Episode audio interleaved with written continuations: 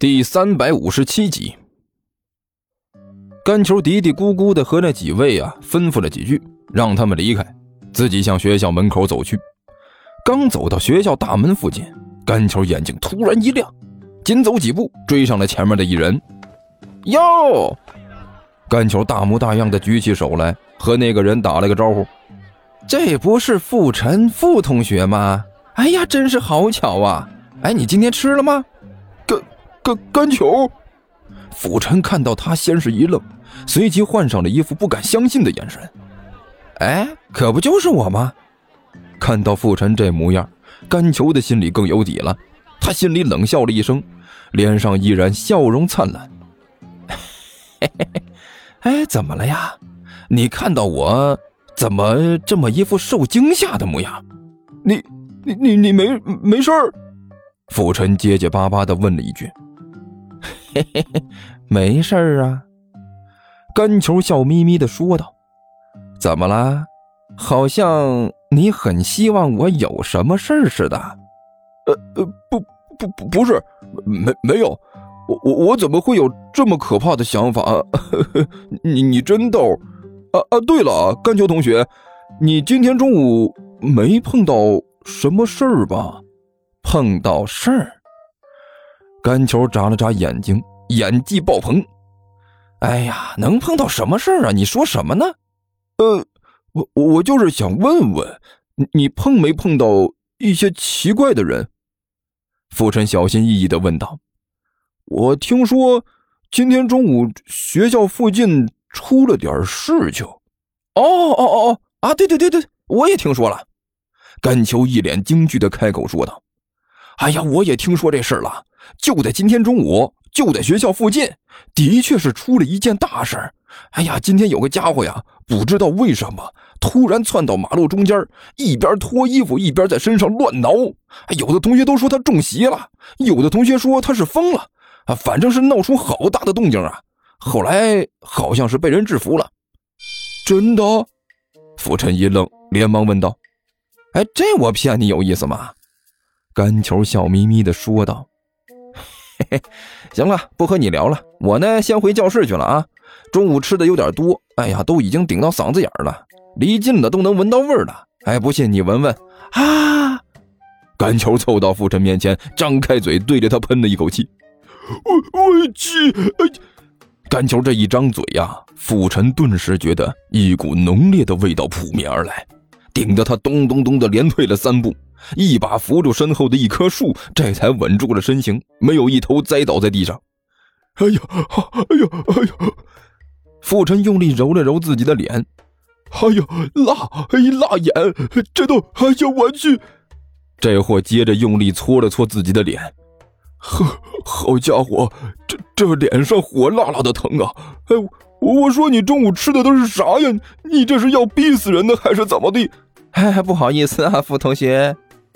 甘球嬉皮笑脸的一抬手，哎，那个，我不是和你说过吗？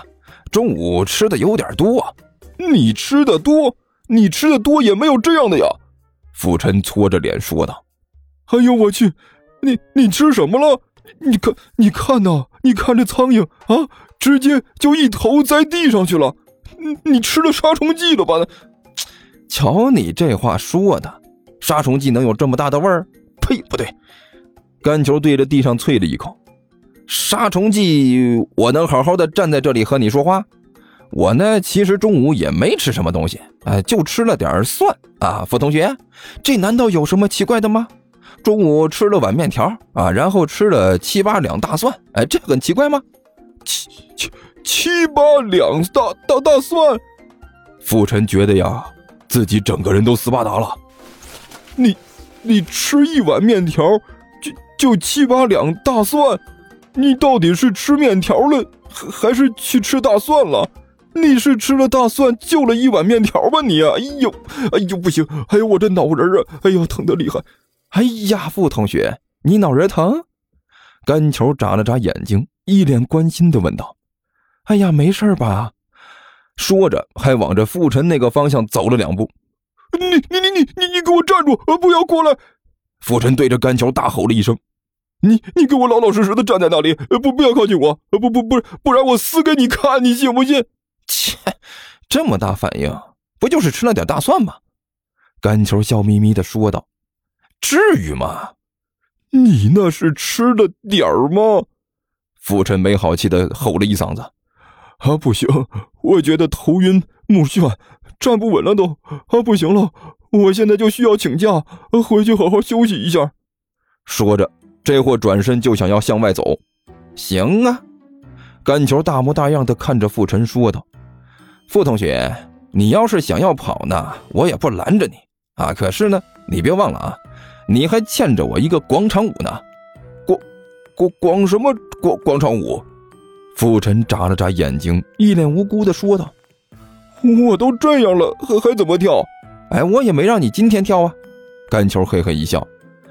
不过呢，嘿嘿嘿，你今天要是不跳的话呀，那我们是不是应该算个利息呀？利息？这这玩意儿还有利息？傅晨一惊，小心翼翼地问道：“废话，没有利息我不就赔了？”甘球冷笑着说道：“你要是一天拖一天，就这么拖下去，又没有个制约手段，那我岂不是白赢了这一场？就两个选择，要么你呢今天跳一曲终了，咱们就算是完事儿；要么你就以后再跳啊，这拖一天就多跳一段，拖到这个学期结束呢，那我估计呀。”你那手机里装着的那点曲子呀，还不够你跳的，你自己看着办吧。干球，干胖子，你不要欺人太甚。傅晨磨着牙说道：“哎，你可千万别往我身上扣屎盆子。”干球笑眯眯的开口说道：“我这个人呢，可是纯良的很啊，从来不干欺负人这种无聊的事情。这主意是你出的呀。”现在眼看着，呃，动次大次跳起来也得也是你，哎，怎么地？你赢了就是赢啊，你输了就是狗屎屁啊！这世上哪有这样的好事？你你你你你你你好，你你好！傅晨气得七窍生烟，指着干球，摸着牙说道：“行，不就是跳个舞吗？我跳，我跳，我就不信了，今天我跳了这个舞，我还能死在这里了。”哎呀，傅同学，那可太好了，咱就等着今天您的精彩演出啦！哎，到时候千万别忘了啊，换一条漂亮的裤衩哎，不然演出效果可是会大打折扣的。说完之后，甘球一转身，以极其嚣张的状态大笑着扬长而去。该死，该死的胖子！看着甘球离开的背影。傅晨的眼睛里啊，几乎要喷出火来。你等着，我早晚要你好看！说着，这货一咬牙，拿着自己的手机躲到了一边的角落里，再次拨通了之前的电话。喂，傅少啊，我琢磨着你也该给我来电话了。电话里那人笑嘻嘻的说道：“怎么样啊？今天的服务您满意不？出没出气？”出个屁！